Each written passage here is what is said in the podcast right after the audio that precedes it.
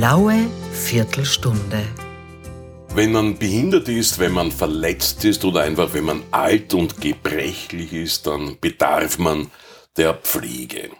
Der Pflegebedarf in Österreich wird aufgrund der demografischen Entwicklung in den nächsten Jahren noch steigen. Wie werden wir das schaffen?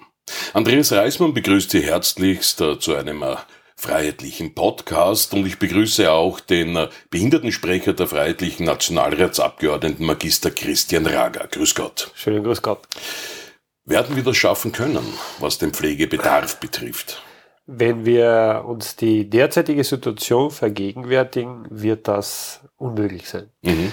Weil, und das ist relativ einfach erklärbar, wir über die letzten Jahre ich würde sogar sagen, über das letzte Jahrzehnt unsere Hausaufgaben nicht wirklich gemacht haben. Wir mhm. wissen heute, dass die Pflege zu einem Großteil zu Hause erfolgt, dass auch jeder sich wünscht, zu Hause alt zu werden.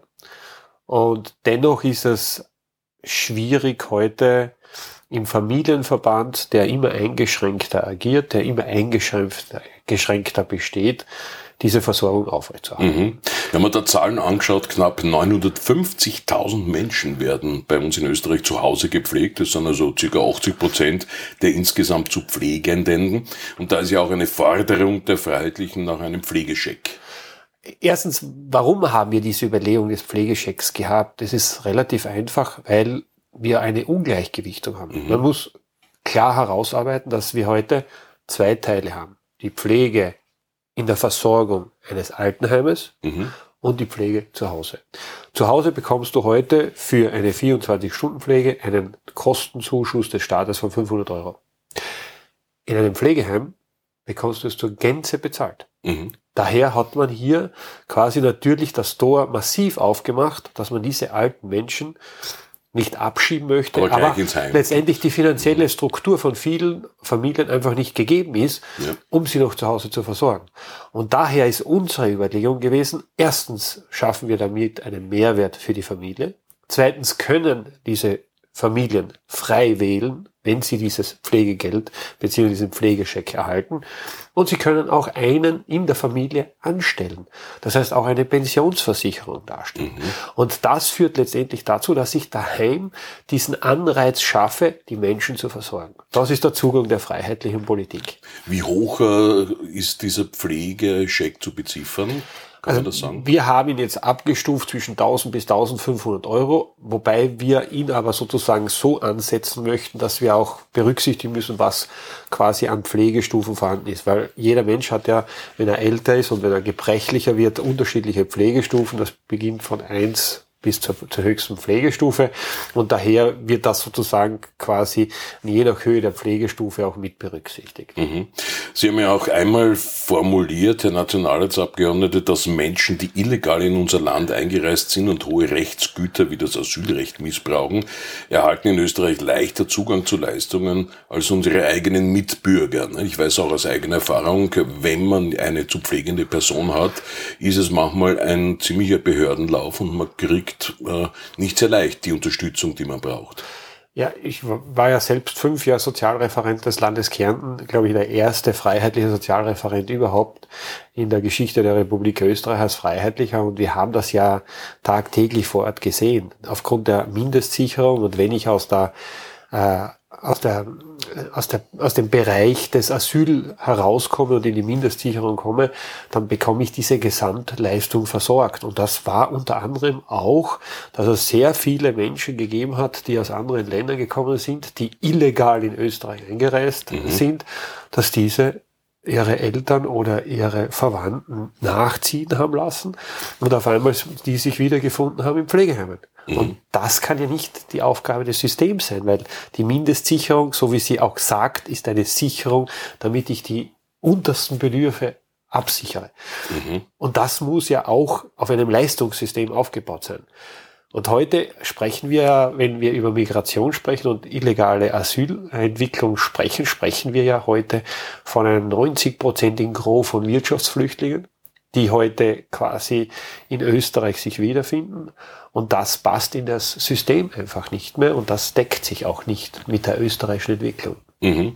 Eine langjährige Forderung der Freiheitlichen wird jetzt umgesetzt, und zwar die Lehre zur Pflegeassistenz beziehungsweise Pflegefachassistenz. Äh, mit der alleine wird es aber auch nicht äh, genügend äh, Pflegekräfte in Zukunft geben. Nein, das, das ist sozusagen ein weiteres Mosaiksteinchen in der Entwicklung der Versorgung. Wir haben heute drei wesentliche Elemente in der Pflege. Das eine ist der Pflegling selbst. Wo findet er sich wieder? Zu Hause, in einem mobilen Dienst, in einer Übergangspflege, in einem Pflegeheim. Die Ausbildung ein wesentlicher Charakterpunkt, nämlich insofern, wie schaffe ich mir meinen eigenen Nachwuchs? Ich bin ja heute jetzt, um es salopp zu formulieren, auch am Bau. Wenn ich heute jemanden ein Haus konstruieren lasse, dann hat der eine Ausbildung als Maurer und er hat eine Pflege, ah, eine, eine, Entschuldigung, eine, eine Lehre absolviert, mhm. wo er das gelernt hat. Und nichts anderes haben uns die Schweizer seit 15 Jahren vorgezeichnet, dass sie diese Pflegelehre eingeführt haben. Das ist ja der erste Schritt. Das heißt, wir beginnen mit der Pflegelehre. Wir können dann diese Person, die sich dann ausbilden hat lassen, aufschulen auf einen diplomierten Dienst, also sprich eine Krankenschwester oder einen Pfleger. Und er hat die Möglichkeit dann, so wie es auch damals der Landeshauptmann von Kärnten mal vorgezeigt hat, Jörg Haider, dass wir auch eine Lehre mit Matura haben. So. Das heißt, wir schaffen für den ein lebenslanges Lernen, das er aber in einem Spezifikum, nämlich der Pflege, absolviert. Und das kann bis zur Akademisierung am Ende des Tages gehen und das ist unser Zugang. Das heißt, neben der älteren Struktur, also des älteren Menschen, wie er versorgt und wo er versorgt sein möchte, möchten wir auch wissen, dass wir dort eine derartig hohe qualitative Entwicklung haben, dass es bereits in den, sage ich, Kinderschuhen beginnen muss. Und was auch ganz wesentlich ist, das was ich gesehen habe, auch als Sozialreferent, ist, dass man auch die Möglichkeit des zweiten Bildungsweges mhm. nutzen muss, damit auch jene Personen, die ihren Beruf vielleicht nicht mehr ausüben können, auch wechseln dürfen. Das ist derzeit diese Durchlässigkeit im System in Österreich nicht gegeben. Genau, also die, die Jungen, sagt man jetzt salopp, wollen ja immer heutzutage mit Menschen irgendwas machen. Ne? Wenn sie sich einen Beruf aussuchen, da wäre gerade eben die Pflegeassistenz der richtige Beruf. Da hat man es tagtäglich mit Menschen zu tun. Aber wie Sie schon gesagt haben, mit denen alleine wird der, der Fachkräftemangel, was die Pflege betrifft, nicht äh, zu schleppen sein. Das heißt, man braucht diese von Ihnen angesprochenen Berufsumsteiger. Die wollen aber dann natürlich auch abgegolten werden, weil die haben ja schon ein Leben, vielleicht mit Familie, mit äh, Kindern und Haus und so weiter abzuzahlen.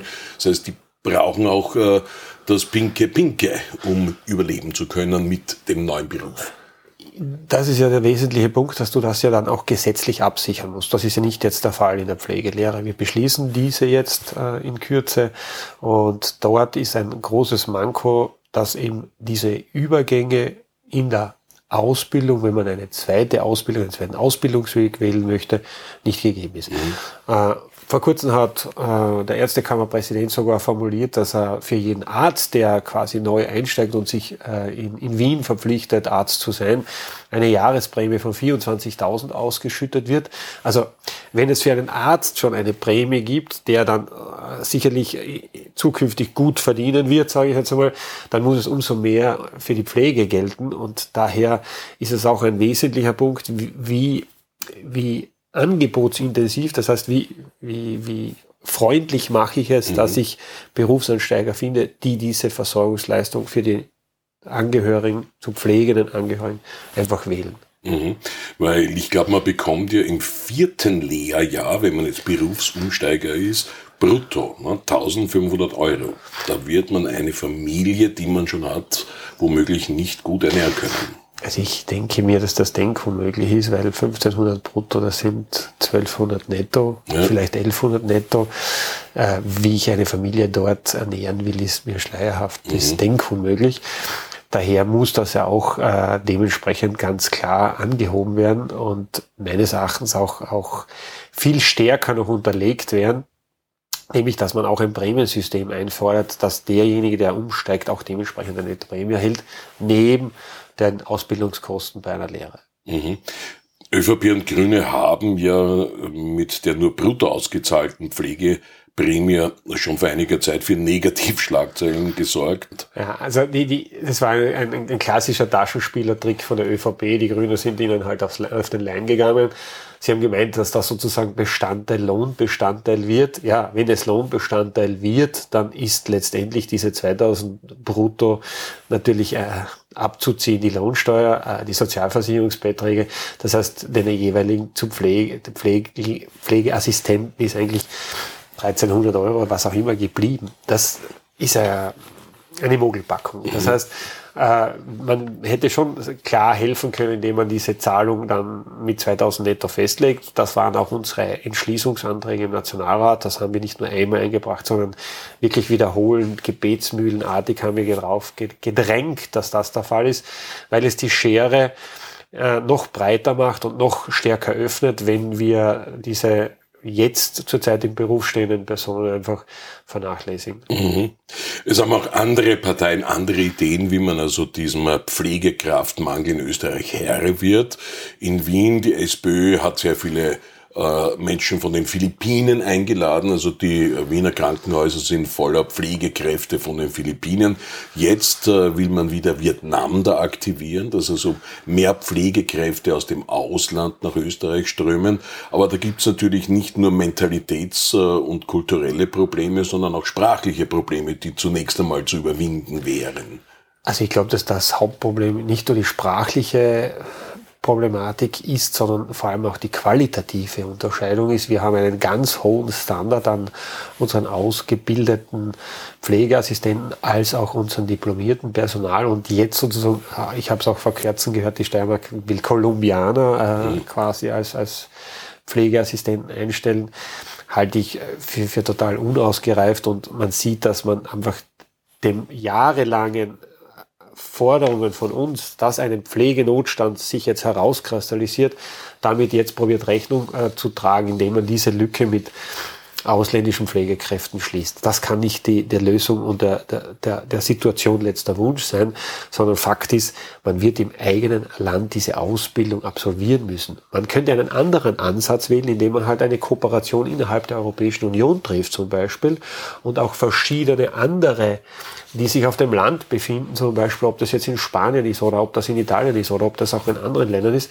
Kooperationen abzuschließen, die dann eine Pflegeausbildung erhalten, wenn es schon nicht geht in Österreich. Aber Faktum ist, man wird in erster Linie seine eigenen Ressourcen suchen müssen. Mhm. Und wenn man sich auch ein bisschen in die Zahlen hineinliest, dann sieht man, dass vor allem eines das Kernproblem ist, es gibt genügend Pflegekräfte. Es gibt genügend diplomiertes Personal. Nur die sind nach ein paar Jahren derartig ausgebrannt, mhm. weil sie in einem Systemdruck arbeiten müssen, dass sie letztendlich diesen Beruf nicht mehr wollen. Und da wird es anzusetzen sein. Das heißt, diese Teamfähigkeit zu arbeiten in der Pflegeversorgung wird darauf ausgerichtet sein müssen, dass man diese Gruppen einfach stärkt, dass man diese Gruppen unterstützt. Wenn ich mit Menschen spreche, die in Pflegeheimen arbeiten, ist nicht die Bezahlung der vordergründige Ansatz. Die Frage ist, wer ist mein Team? Mhm. Das ist das Kernproblem. Diese menschliche, soziale Komponente vergisst man eigentlich bei den Leuten, die die die Pflegenden durchtäglich zu betreuen haben, am Ende des Tages mit ihrer sozialen Struktur, indem man ihnen eigentlich soziale Kälte vermittelt in der mhm. Pflege.